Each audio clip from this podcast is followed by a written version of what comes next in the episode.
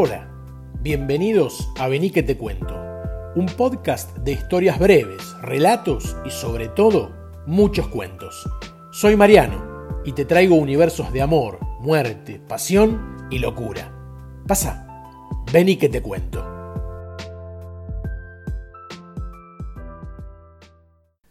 Cerrar la casa. Es hoy, definitivo y eterno. Ya no habrá otra visita no después de esta.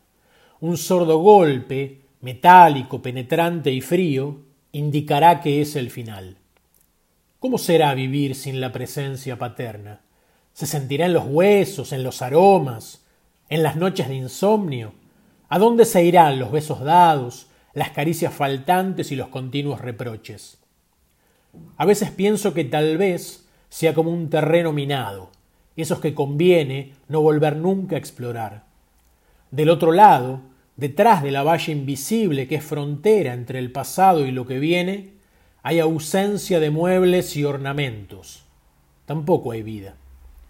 Intento atravesarla, pero a la vez lo evito. Sé que si lo logro, será la última. No habrá una próxima visita. No después de hoy. Es solo una puerta, intento convencerme. Pero para mí pesa unos 48 años. Tal vez en otras noches distintas y estrelladas, algún día regrese, pero nada será como entonces, y yo tampoco seré quien fui. Habrá otros rituales y otras familias, con otros olores y otras historias. Será la otredad. Entonces todo me resultará ajeno, distante, lejano. En el adentro, atravesando esta frontera que me cuesta abandonar, se dibujan estrechos pasillos donde se amasaron muchas angustias, algunos lamentos y demasiada locura. Tal vez alguna risa, aunque no muchas.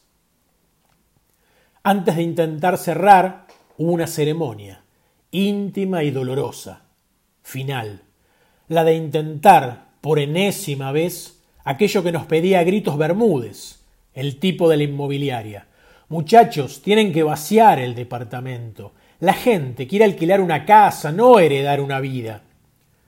Bermúdez vive de alquilar casas, de vaciarlas, de arrebatarles el alma. Tal vez hace bien. Pero donde él ve una caja, yo encuentro instantáneas de mi vida.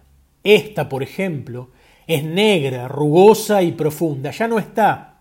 Pero si me concentro, puedo sentir su aroma mentolado, acariciar su textura y recorrer de memoria el contenido encerraba fotos de lo que alguna vez fue una familia en la que también hubo alegrías.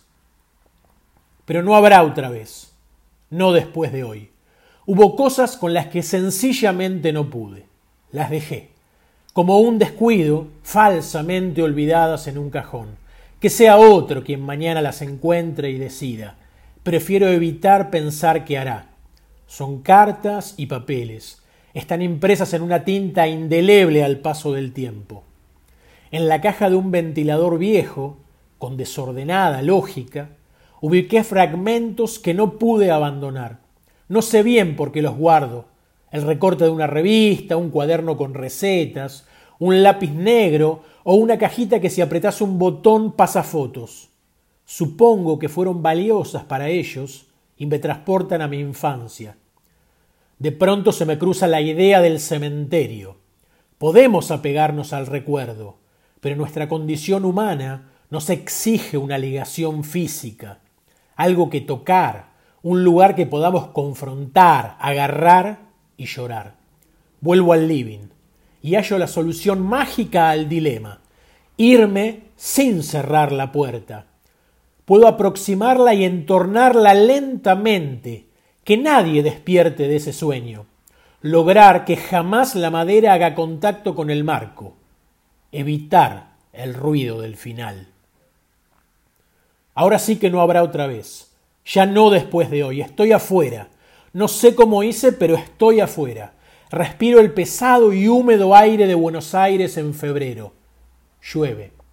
Desde hace un tiempo siempre llueve en mi vida. Subo al auto y prendo la radio. Son casi las diez de la noche cuando el polaco arremete sin piedad con niebla del riachuelo y me voy desvaneciendo en su fraseo. Cadícamo y Cobian lo compusieron para mí. Lo siento propio en cada estrofa. Cruzo las vías y doblo por Avellaneda. A lo lejos se dibuja la silueta de la cancha de ferro, tan desmantelada y vulnerable como yo.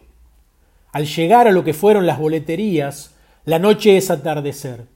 Parpadeo, elevo la vista y ya no llueve, aunque muy pronto diluviará.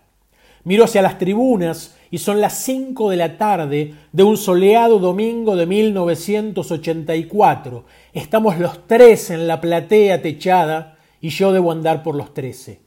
El mariscal que le rompe el arco al mudo casé y desata la locura. Nos fundimos en un abrazo mientras lloramos.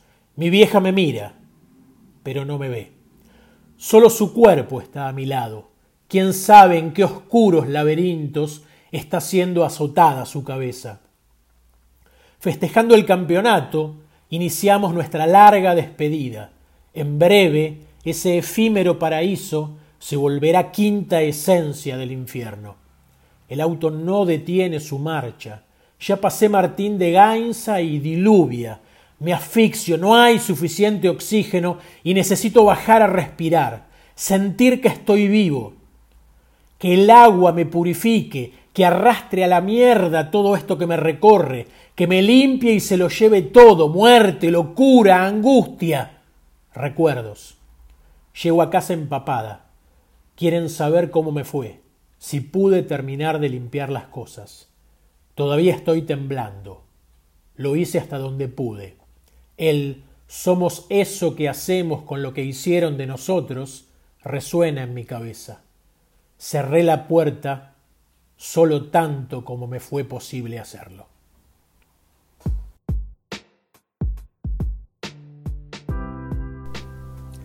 Te espero el próximo viernes con una nueva historia. Pasa, vení que te cuento.